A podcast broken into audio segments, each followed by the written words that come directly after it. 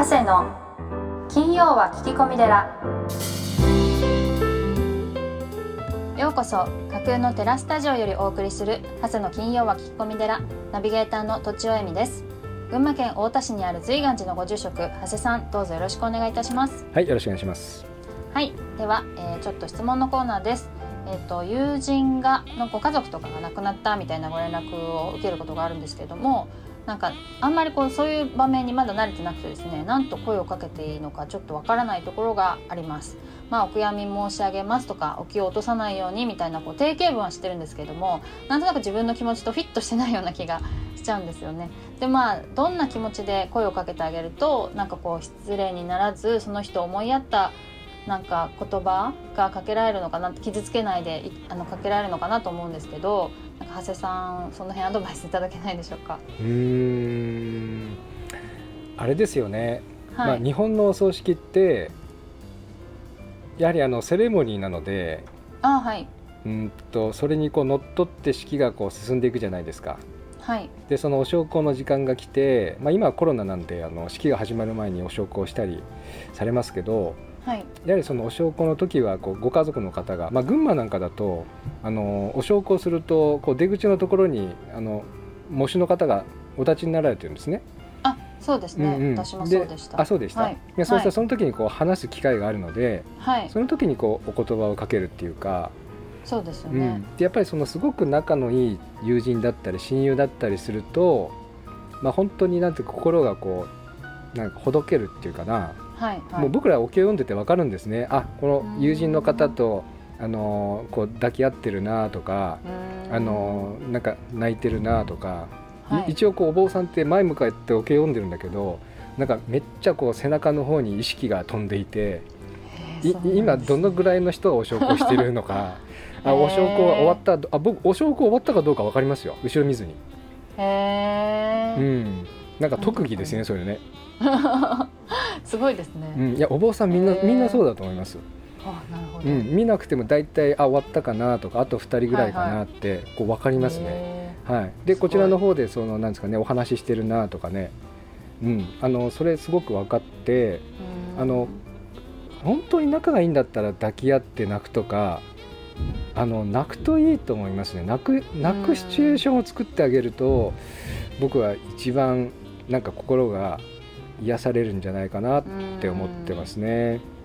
はい。長谷さんよく泣くのが大事とおっしゃってますね。僕ほらあのお写真もらってきてはいはい。最近あのお葬式するともう写真用意してあるんですよ家族の方ね、あ、うんはいはい。あの住職さん使うだろうと。はい、使うだろう もうあのここに用意しときましたみたいな、すごい分かってる。はい、じゃあ、はい曲はこれでお願いしますと曲まで CD でもらうこともあるんでああ、そうなんだ。すごい。うんうんなんかもうこれでお願いしますみたいな、はい。ははいい。あの泣くといいと思うんですよね。うーん。だからその例えば抱き合えたりはい。一緒にこう泣けるない間柄だったら一緒にこう泣いてあげる。言葉なんかい。らないんですよね、もう悲しいのは分かってるんで、はいはい。はい、ただこの悲しみをどうしたらいいか分かんないわけですよ。なるほど。で特に日本人はあの人前で泣くっていうのはねあのあまり良くないみたいな雰囲気があるのでただやっぱりあの、えーっとまあ、号泣するのが一番いいですよね、はい。まあ、そうすると終わった後にこうあのカラッと晴れたような気持ちで、まあ、会場を後にできるので。はいはい。あの僕がですねお葬式の時に大事にしているのが2つありましてはい。まずその一つはあの生前にこういただいた、まあ、その個人様にいただいた、あのーご恩っていうかしていただいたことをこう石に刻むように自分の胸に刻んで忘れないっていうことですね。はい。でもう一つがですねその方を褒める。うん。あの人間いいとこも悪いとこもあるじゃないですか誰しも。はい。うん、でも亡くなってしまったんだからその方のいいところだけを皆さんで話す、うん。うん、だからもしそのとちおさんのこうその亡くなれた方をもしご存知でしたらはい。あのお父さんはこんな方だったねってすごいいい方でしたねとか、まあ、お母さんはこんな方でしたねみたいなことをそのはい遺族の娘さんとかですね、のかご友人にお話しされると、多分そういう言葉がとちおさんの言葉があのこう遺言っていうかな遺言になってそその家族の方を支えてくれると思うんですよね。うんなるほどあの仏教ではこれをねあの三端って言うんですよ。三端あの褒め合うっていう。へうん、あの僕らよ読んでるそのインドとかえ、はい、最後の言葉ってもうその人のいいとこしか言ってないですよね。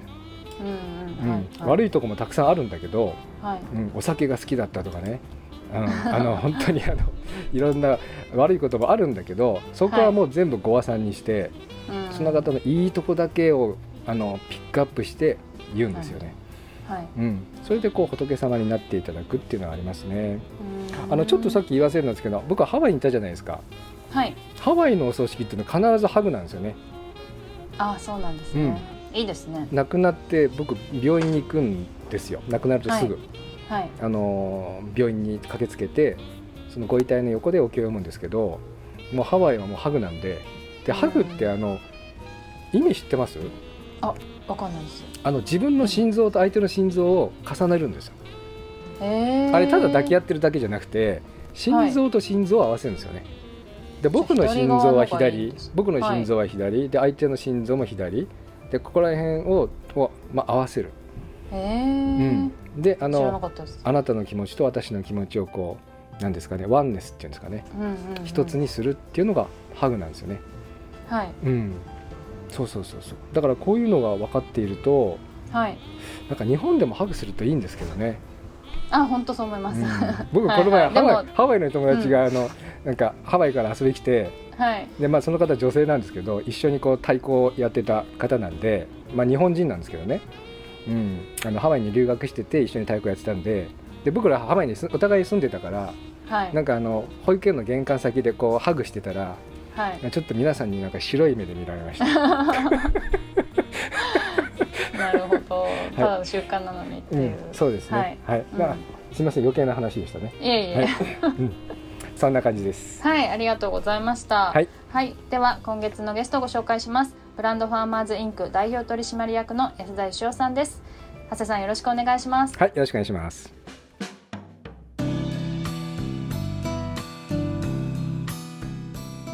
あの書籍の中で、えっと、これからはその人間性その人から好かれるというか応援されるというか、まあ、感謝されるというか、まあ、そういったところが非常に大切ですよというふうにあのおっしゃられてたんですけどもそこら辺はやはりそうですか？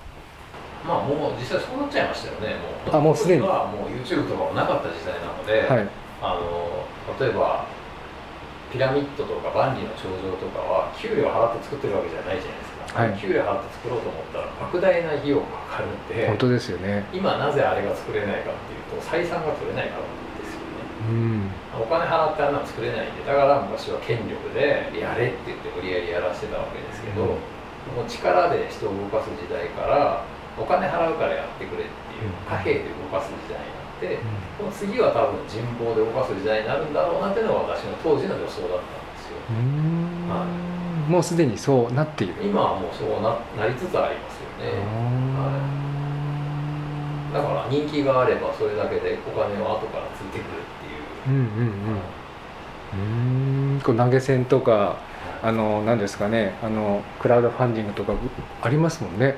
そうですね。うはい、でもん実際にあの商売っていうのはそもそもそういうもんなんだと思います。あの最近になって分かりましたけど、うん人を豊かにするか人を幸せにハッピーにするかどっちがやれば金持ちになるんですよ、ん？人を豊かにするか人をハッピーにするは？はい、例えば美容院行ってはい。髪型変わってすっごい嬉しいってなるとはい。また来てくれるわけですよ、ああ確かにそうですね、はい、あるいはなんか例えば1000円もらって2000円分のなんか価値のあるものをあげると相手は喜ぶわけです、うんうんうん。うん学校とかそうですよね。早稲田卒業したら、えーね、自分の障害賃金が増えるっていう肩書きがもらえるはいわけですよ。はいはいだから人をハッピーにするか、まあ、豊かにするか本当は豊かっていうのはハッピーの中に含まれるんだと思うんですけど、うん。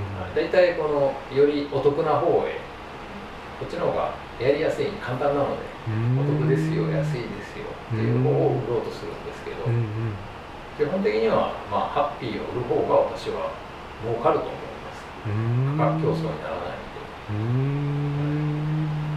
で。僕なんかあの幼稚園といいますか、はい。保育園とかやっていてあの、まあ、これからのあの子どもたちをこう育ててるんですけどやっぱりこう今非認知能力とかい。ろいろ言われてまして、まあ、人から言われたことをやるだけじゃなくて自分からこう人をこうなんですかね自分の興味のあるものとかあとは人を喜ばせるあの楽しませるみたいなところをこう極めていくっていうところが、まあ、これからの子どもたちの、まあ、将来なのかなっていうふうに思ってるんですけども人間性ですね。大切なのは。人間。性って言ってもそれは何て言うんでしょうね。時代によって変わりますし。うん。な何をもって人間性がいいとか悪いとかっていうのも結局人間の勝手な判断なので、うん。はい、まあ結局はだから周りの人の役に立つかどうかっていうところに尽きるわけではい。それは結局はその周りの人がよりハッピーだと感じるかどうかっていうことだと思うんですよね。そもそもだから仕事ってそういうもんだったんですけどどうやったらその自分の得意なこととか偏りで人の役に立てるのかっていうのを考えるのが多分学校の役割だと思うんですけど今はでもそのどうやったらいい会社の正社員になれるかっていうことをゴールにしてやっぱできてますんで日本の教育の仕組みっていうのは。なかなかやっぱ無理がありますよね。スタートからもうずれてるんで、はい、本当に34歳ぐらいの教育から変えないともう無理だろうなって気がしますね。自分の子供だけはそうやって育てようかなと思ってますけどね、私も2歳半の子供がいますんで、はい。どどういうふうな教育されるんですか？まずお小遣いを上げるのはやめよう。まあ2歳ですからねまだね。まあ2歳なんですけど、はい。まあ小小学生になっても。はい。あお金のために。い。や何かしら人の役に立ったら、それが例えばコーヒー入れる係とか、うん。掃除とか。でお小遣いあげる。小遣いっていうかまあ報酬ですね。つまりその人の役に立つことで、うん。ああ世の中ってこう成り立ってんのかっていうのを教えてうん。であの小学生ぐらいになったら家の外でも外貨を稼がせてあ家の中はこうだけど社会ってこうやってお金が動いてるのか。あ人の役に立つことしたらお金もらえるんだみたいなことを早い段階で学ばせたい。へえ結局例えばそういうとこも自分の部屋掃除するだけじゃダメで、はい。自分が散らかしたものなんで例えば私が散らかしたものを片付けてくれたらあありがとうねって言ってこう報酬を払うわけじゃないですか。はい、お掃除屋さんとか引っ越し屋さんとかね、はい。自分の荷物運んだって報酬もらえない。まあ、確かにそうですね。人の荷物運ぶからもらえるわけ、うんうんうん。まあ、社会ってそういうふうにできてるわけですからだから会社行ってタイムカードを押すから給料もらえるわけじゃないと。うん人の役に立って喜ばれたらそれが収入になって帰ってくるんだよっていうのを、まあ、感覚的に教えたいんですようーんだから今回の方上げちゃいかんなっていう感じがしますね。サラリーマンと一緒ですもんね。毎月25日になったら親父の給料日に小遣いが振り込まれるってわけわかんないですよね、うんうんうんうんうーん。人の役に立ったら報酬を上げる。ああいいですね。うーん。それが世の中ですからね。うーんで世の中の仕組みを、まあ、小さい時からはい。教えていこうと。はい、そしたらどうやったら役に立てるのかなっていうことと、うん。で人は一人一人違うんで、うん。自分のやっぱりできること苦にならないことで人が喜んでくれることを探すとより簡単に人に喜んでもらえるし、うん。ハッピーだよねっていうことを教えたいんですよね、結構でもやっぱ特に日本人我慢するんで不得意なことでも給料のために我慢して働いてる人多いんですよねそうですね。それは生産性も下がりますよ。やっぱり、はい。はいうん。確かにね。まあ保育園なんかやってますとあの昔はねこう子供が1人入れば1人いくらの運営費っていう形で非常に簡単だったんですけど今あの短時間保育長時間保育とか延長保育とか土曜保育とかなんかこう分単位で決めて何分何秒保育園にいたからいくらみたいな。いやほんと面倒くさいしそこ大切じゃないよねっていうところになんか一生懸命なってるなっていうのが思うんですよね。昔なんかうちのお寺がこう保育園を始めた時は牛車に乗って子供が保育園に来るともう11時半ぐらいなんですね。でお弁当を食べてお寺の本堂で寝てあのでまたちょっと遊んでお家に帰るっでもう終わりみたい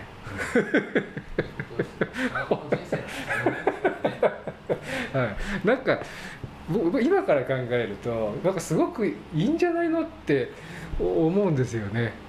うん。なんか今やりすぎじゃないかって。やりすぎっていうかやっぱ本末転倒なんだと思うんですよ、はい、手段が目的化しちゃってるというか。うんそうですね。まさにそうですね。はい。それを本当に元に戻って考えるとじゃあ今まで間違ってたのかっていう話になってじゃあ誰の責任なんだっていうことを追求するんで、皆さん、もう世の中変わったっていうことでいいじゃないかと思うんですけど、そういうので済まない社会なので日本人ってちょっと病んでますよねそういうところもね。ああいいところもいっぱいありますけど、はい、もう致命的なところがありますよね。うまくいった人の足を引っ張りますし。うん。そこらやっぱりあのあのアメリカにいらっしゃったからですかね。もう愛愛愛というか。結構そのなんですかね。学校外国の方は人の成功も喜んでくれますよね。まあ、結果的に成功する人がいるから社会は豊かになっていくわけで、うんうん、あと寄付しますよね。あのおお寺とか教会にボーンと寄付するんでその人たちであ立派な教会が建ってありがとうねみたいのはすごくあるなって僕なんか思うんですけども成功する人の足を引っ張っても自分が豊かになるわけじゃないんですけど、うん、だけどその平均的に自分は悪くない風にはなりますよね。だから偏差値教育が弊害だと思うんですけど、あはいはい自分が点数伸ばさなくても周りが落ちてくれれば、平均点下がれば自分の偏差値上がるんで、全くそういう思考ですよね、本当に。だから自分がお金持ちとか豊かっていうよりは自分が下にいるのが嫌なんね、多分相対的に。他人なんかどうでもいいと思うんですけどね。分がなんかやりたいことやって食べたいもの食べれたらそれでいいと思うんですけど。なんか僕がこうなんか自分を大切にしなさいって言うじゃないですか。よくその学校の先生が、なんかそんなに大切にしなくてもいいのにってなんか言い過ぎだよなって、あの夢とかなんか夢を持ちなさいとか。なんかなんかなんか夢と商売がこうリンクしてるのでなんかちょっと言い過ぎだなっていうふうにそんなに縛んなくてもいいのにってね好きにやればいいじゃないのにあなたの人生なんだからって僕なんか思うんですけどね。なんかこうやっぱり一列にみんなこういうふうに夢持って頑張ってみたいなそういうのがままだまだ続いてますよね。一斉に頑張れ頑張れみたいな。うん、まあ、夢を追求してねあの夢を追いかけようっていうんだったらちゃんと責任持って大学生になってもそれ言い続けてほしいんですけど、うん、なんかもっと夢のある考えようよって言いながら中学になったらこの3個の中から選びなさいなるわけで 言ってたことが違うじゃんみたいな感じになってそうですよね、はい、何でもあなたは好きなことをやって生きていっていいんですよっていうことは教えてあげた方がいいとは思いますけど、はい、その現実と合ってないっていうところは、合ってないですよね、うん、ありますよね、はい、別にその夢っていうのが人によって全然違うものなんでね、あの人から見て全然楽しくないことで別にそれでいいと思いますし。うん。ななんですかねやっぱりそれ弾けた人がまだいないんですかね日本にまだそんなに多くないのかな。ハワイに住んでた時に、ワイキキでなんか毎日なんかこう歩いてるおじいちゃんがいて、はい、あの何してるのかなと思ったらなんかこうななんですかね特にあのすることもないのであの収入はもう毎毎月毎月いくらか入ってくるのでそれだけが楽しいっていう、うん、なんかワイキキをこう右から左いつも行ったり来たりしてこのこの人いつもいるなと思ったんですけど、うん、あのなんかこう面白い人たちがたくさんいたなと思ってですね、うん、なんかなんか世界中をこう船であの旅行していてなんか1年に3回だけ帰ってくるんですよみたいな、はい、面白い人いっぱいいたなと思って日本ってやっぱりまだまだそういう人少ないなって。少ないっていうかやっぱり、はい、なんでしょうね。本質がずれてるというか、うん、多分もう閉じちゃってるんだと思うんですよ視野が。あ思考が。思考が。ストップしてる。はい。だから基本的にはその生きていくためにみんな働いてるわけですよ、日本人のはい、インタビューすると、はい、そうですね。ななんで働いてるんですかって聞いたらその生活するために決まってんだってみんな言うと思うんですけど、うんうん、じゃあ何のために生活してるかっつったら、まあ、人生を楽しむためっていうのが多分世界の常識だと思うんですよ、うん、そうですね。出ないと多分生きてる意味ないよねっていうのが、はいはい、まあ、世界標準だと思うんですけど、うん、日本人の場合はそんな余裕はないと。生きていくだけで必死なんだっていうところで閉じちゃってる感じがしますね。それありますね。なん。かとはいえじゃあその生きることが目的なのかって言われたらねつまり死なないことが目的になるんで、うんうん。三度の飯を食べてだったら余計なことしなきゃいいのにと思うんですよ。うん。一切無駄なことしなければそんなに働かなくても生きていけるわけですから、そんなこと言いながら実際には無駄なものにお金とか時間を使ってるわけなんですよ、うん。うん。おっしゃる通りですね。はい、安田さんはこれからどうするんですか？どうしましょうか どうするんですか？まあ、個人的には、はい。私はあのもう会社に頼らずに個人で稼いで自分の好きなことやって生きていく人を増やしたくてそういうスクールとかをやったりとか個人事業を応援するっていう仕事をやってるんですけどできるだけ本当にあの世の中から見るとそんなもので飯が食えるのかっていうバカバカしい仕事でだけどちゃんとそのお客さんには感謝されて喜ばれて、大金持ちじゃなくてもその自分と家族が何年かに1回ハワイに行く程度は稼げるよということをやっぱりやりたいですね。私は、まあ自分もその中の一人でいたいですね。仕事ってもっと楽しくて自由なもんだと思いますんでなるほどなるほど。人に喜ばれてなんかその感謝されてね。えそれでその報酬って結局何かに変えるためにあるんだお金っていうのははいはい。結果的に美味しいご飯食べれたりとかええ自分が楽できたりとかするので、ええ。そんな楽しいことないと思うんですよね。う得意と得意の物々交換なんだと思うんですよ人間社会。はいはい。はい。それをもうちょっとやっぱりこう前に進めたいですかね。う生きてるうちにん僕はあの、まあ、保育園事業を今札幌横浜東京、まあ、群馬でやっていてあとやっぱりその介護事業あとその障害者ですね。やっぱり小高さんのご家庭にも障害を持たれてる方たくさんいらっしゃって、まあ、あの非常にお困りになられてるので、まあ、障害者事業あとお寺に温泉を掘ってあと、まあ、カフェですね。やっぱりその60を超えると特に男性の方あの趣味がないあの行く場所がない。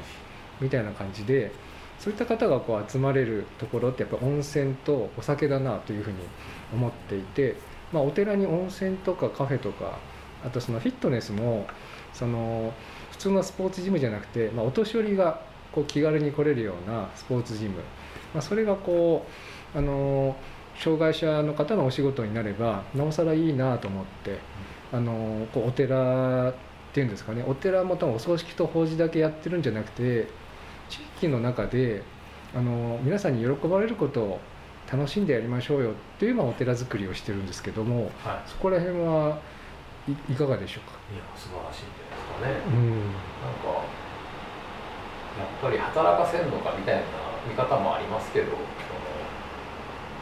人の役に立ってなんか人に期待されるとかってねやっぱ生きがいですからねうん。基本的に。うん仕事ほど楽しいことはないって経営者が言うとブラックだって言われちゃうんですけど、はいはいはい。私はそう思いますけどね、うんうんはい、人に喜ばれてなんか感謝されてしかもそれが自分の豊かさに跳ね返ってくるっていうすごい仕組みが人間社会にはできてて、まあ、もっと素直に人の役に立つことやりゃいいなと思いますけどね。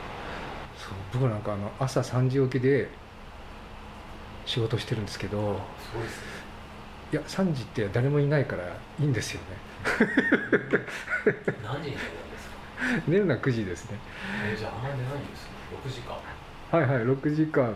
はい。もう6時間寝れば十分なんでただやっぱり人がた楽しんだり喜んでいただけること、まあ、このポッドキャストもそうなんですけどもあのそれが一番面白いっていうふうに、まあ、僕自僕自体はあれなんですね。例えば安田さんにお話聞いたりいろんな方にお話聞くのが非常に好きなのであのそれが楽しい。だから朝3時から働いてても何の苦もないんですけどなんか朝8時半に来て仕事するのは楽しいんかなっていうふうに思っちゃうんですよね。楽しくはないんじゃない？ですか楽しいからやってるわけじゃなくか。そもそも仕事というのは楽しくないものであそもそも楽しくないんですね。するからお金がもらえるんだと思ってる人がやっぱ多いので、ああ我慢の対価。我慢大なんですよ、はい。上司にあ怒られたりとか嫌な思いしたりすストレス溜めたりして、えええ結果それでもらったお金でこっちでストレスを発散するっていうのが、えうん。まあ、一般的な日本人の常識なんじゃないですかうーね。ん。安田さんあの書籍書籍の中で書いてますよね。その上司があんまり命令とかあれやれこれやれってもう言う時代じゃなくてまあ大事なのはあの従業員だと。従業員が自らこう楽しんで仕事をする会社がそれは一番それがいいと思いますけど、え全員は無理だと思いますね。ああ全員は無理。望んでないのでですね、うん。それを望んでる方は多分今2、3割しかいないと思いますね。あじゃあ8割ははい。8割は望んでない。もう無事に今日が終わって、ちゃんと約束通り給料が振り込まれて、うん。でクビにならず、ん。できれば毎年給料が上がっていくっていうことを望んでらっしゃるんで、そうなんですね。じゃあ余計なことはすんなって感じですかね。と思います仕事を楽しみたいなっていう人はすごい少ないと思います。そうですね。でもまあゼロではないですから、はいはいはい。わかりました。僕もちょっとじゃあ黙ってた方がいいですね。はい。ありがとうございます。えっ、と皆さんに、はい。えー、と最後にお聞きしてるんですけどもはい。安田さんにとって、えーまあお聞きしたかもしれませんが、えー、と幸せとははい。あと豊かさとは、はい。えー一体どういったものでしょうか？何なんでしょうね。幸せとは何か。うん。幸せな時だったら分かるんですけどね。子供と一緒に遊んでる時が楽しいんですけど。うん何でしょうね。多分やっぱりなんか自分を肯定できる時なんじゃないですかね。でそれには多分他人が必要なんですよね。人に必要とされるっていう、まあ、子供といて楽しいのも多分子供は懐いてるからだと思う。うんだから人に必要とされることでしか多分幸せは感じられないんじゃないのかなって気はしますよね。うん。だからそういう時が一番やっぱハッピーなんじゃないですかね。子供といると一番感じやすいですね。今ちっちゃいんで。うん。必要としてくれるんで、うん。はい、豊かさは何ですかね。豊かさはやっぱり人との比較が完全にゼロになることですかね豊かっていうのは。はあ。人との比較が完全にゼロになる、はい、どれだけ稼いでようがどれだけ貧乏だろうがうんうんうん。自分がどうだろうかってことは関係なく、うん。なんか自分が望んでるものはまあ大抵手に入ると思うので、なんかそれを豊かだと感じることがやっぱり豊かだと思うんですけど、うんあ無人島で一人になったらみんな豊かな気持ちになると思うんです。け どやっぱりどうしても生きてるとその私もこんなこと言ってても絶対にそのね自分よりうまくいってる人とかお金持ってる人が目に入っちゃうんで、はい。私はだから時々そのすごいイケてない人がいっぱい来る喫茶店とかに行くようにしてるんですよ。あこれはハッピーだな。そうなんですか？はい、そういう下を向いて生きようっていう本書いたことあるんですけど、はい。全く売れませんでしたね。上なんか見たってね、うん意味ないじゃんと思うんですうんうんうん。へえけど、山の景色もあの登ってって、はい。まだ上があると思ったらしんどいですけど下を見るとやっぱ景色が綺麗な。ん なんか人間って下を見るときにハッピーになるんだと思うんですよね。なるほど。どこまで行ったって上はあるし下はあるわけですから、うん最初から下を見ときゃいいんじゃないのかと思いますけどね、ん。でも安田さん的にはもうあれですかそのもう周りは、まあ、どこ行っても気にならないので、まあ、常にあなりのますなります。あなりますか？なります。そういう自分が嫌になりますね。へえ死ぬまでになんかゼロになるといいなって感じですよね。うーん。でも豊かさを感じるには他人が必要だし。はい。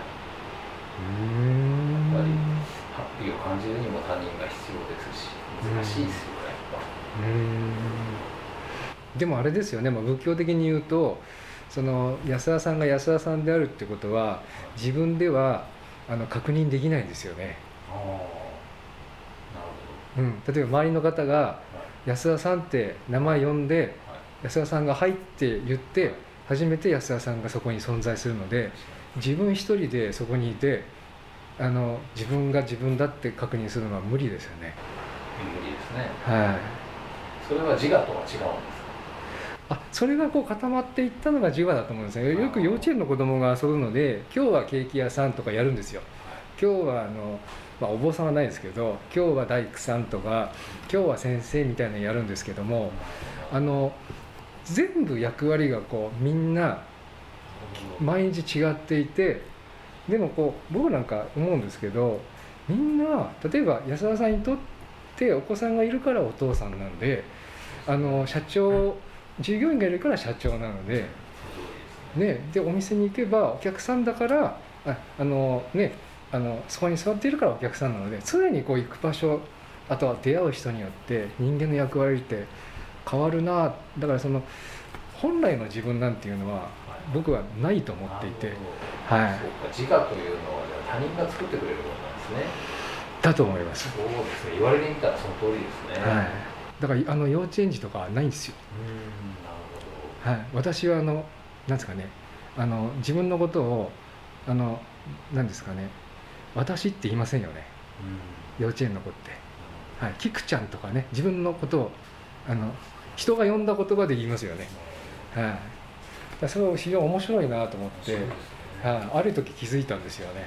あ自我って周りの人が作ってんじゃんっていう。はい。えー。ありがとうございます。あの最後に皆さんに聞いてるんですが、はい。あの安田さんの夢といいますか、はい。まあ、3年後。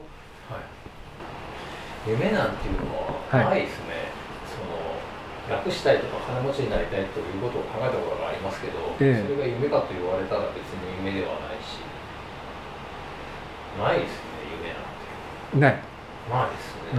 考えたこともないですよねへえ。現実しかないですよねうーん。何なんですかね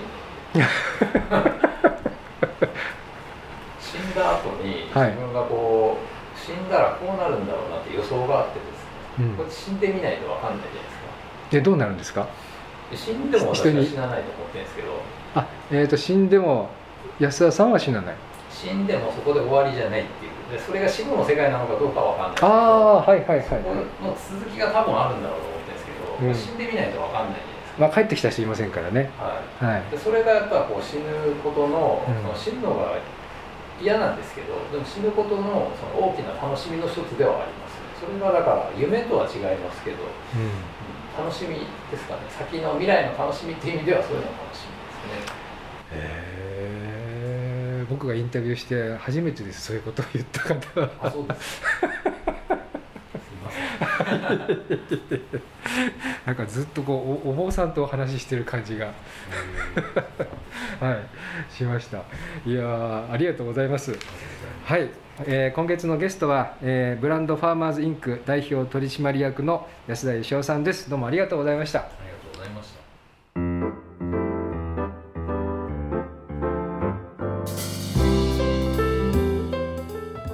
今月のゲストはブランドファーマーズインク代表取締役の安田義雄さんでした。長谷さんいかがでしたか？はい、あの土地さんにご紹介いただきまして、まあ、前からあの、一度お会いしたいなっていうふうには思ってたんですけどはい。あの実際お会いできて本当面白い方ですね。そうですよね。土地さんあの新橋のはい事務所に行ったことあるの、あありますあります。あ。コロナ前はちょこちょこ。あ行かれたんだはいはい。あのお仕事もしたことありますしあ、はい。そうなんですね。なんかあの、玄関先のあのドアノブになんかいろいろ書いてあったり、はい。うん、なんか入るとなんか人形があったりあはいはい。まあ名刺。あそうそうそうそう。はいはい。であのあそうニャーチェね。であの、なんか名刺もらったらあのその名刺が本だったり、あうん。あ、これあの すごい高いやつだ。ここれ名刺入れ入らないじゃんって思って。はいはい。スペシャルなやつです、ね、そうそうそうそう、うん、なんかあのやっぱりこう言っちゃってますね。まあ、アイデアマンっていうのもありますようね、ん。なんかはい。すごいあのなんですかね。お坊さんと喋ってるような感じがもっとなんかビジネスビジネスしてるのかなと思ったら、ああそうですか、うん、なんかほら外国のねあの大学を出られてそれも生物学部で、はいはい。全然こうビジネス関係ない学部出られていて、うんうん。でなんなんていうかこういろんなものをこう突き詰めていくのが好きなんだなっていう、ああ確かにそうですね、うん、はい。そこでこうううまくいいったのがその Y キューブっていうはい。多分今まで日本人がそんなことって思ってたことをこうバーンとやってここがやっぱり外国的な感覚っていうかあの安田さん的な感覚でそこでこう当たったのかなっていうのが、まあ、ちょっと僕のあの感想ですね。はい。うん、あの本当死とかですね人間の不思議とか、なんで戦争がなくならないとかなんか人間はバカなことばかりしてるとか あーあ確かに言言われてみればそうだなっていうのが、うん、うん、あのすごく思いました、はい。うん、楽しい方ですねはいありがとうございます。では今月もありがとうございました。次回のゲストもお楽しみに。今週も長谷の金曜は聞き込み寺をお聞きいただきありがとうございました。長谷さんや番組へのご質問ご要望などは宗教法人随願寺ホームページまたは社会福祉法人森田睦美会のお問い合わせフォームよりお送りください。URL はポッドキャストの説明文をご覧ください。人生相談はもちろんお寺や葬儀法事お墓のことや子育て介護など生活に関することもお待ちしております。随願寺と森田睦美会は群馬県太田市札幌市横浜市鶴見区東京都東池袋において保育園こども園児童クラブ放課後デイサービス特別養護老人ホームグループホーム障害者支援事業など幅広い分野をサポートしております。